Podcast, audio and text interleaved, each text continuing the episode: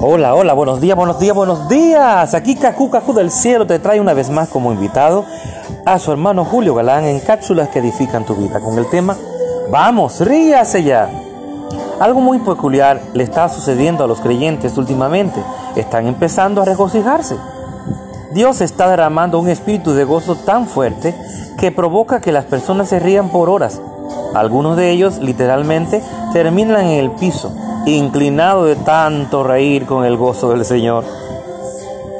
Recuerdo una vez, hermano Kenneth se llenó tanto que le fue muy difícil ministrar, sin embargo, a la mañana siguiente no solo pudo levantarse y predicar, sino que se sintió más fuerte de lo que se había sentido en 10 años.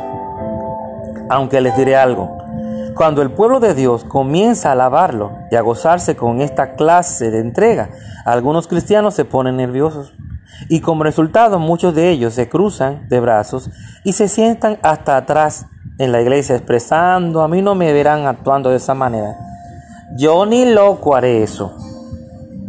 Jeje, porque no han dejado que el gozo entre, pero cuando dejan que el gozo entre del Señor, no creo que puedan parar.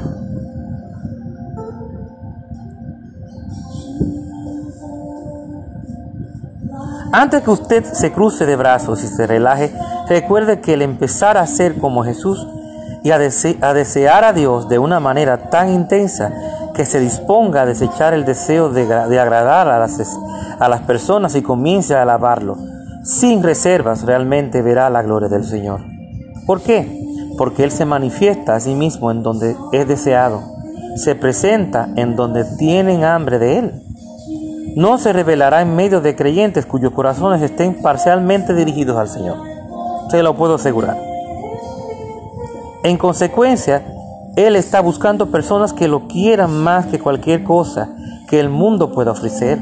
Dios está buscando creyentes que anhelen su presencia más de lo que desean ser respetados en su vecindario.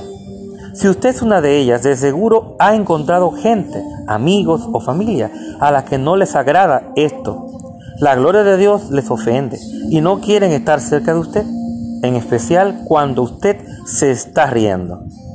Es posible que haya descubierto que las personas religiosas son quienes han criticado esto con más fuerza y con más dureza. ¿Mm? Es probable que usted se encuentre en el otro grupo, pues no está seguro de que se trata esta risa y no se siente seguro de tener la fuerza para enfrentar las críticas de los religiosos. No obstante, le tengo buenas noticias. Usted puede obtener esa fuerza regocijándose.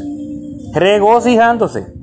Pues la Biblia cita, porque el gozo del Señor es nuestra fortaleza. Nehemías 8:10, entonces ríase a carcajada y riga conmigo, el gozo del Señor es mi fortaleza. Nehemías 8:10. Dios te bendiga, tu hermano Julio Galán en cápsulas que edifican tu vida. Dios te bendiga.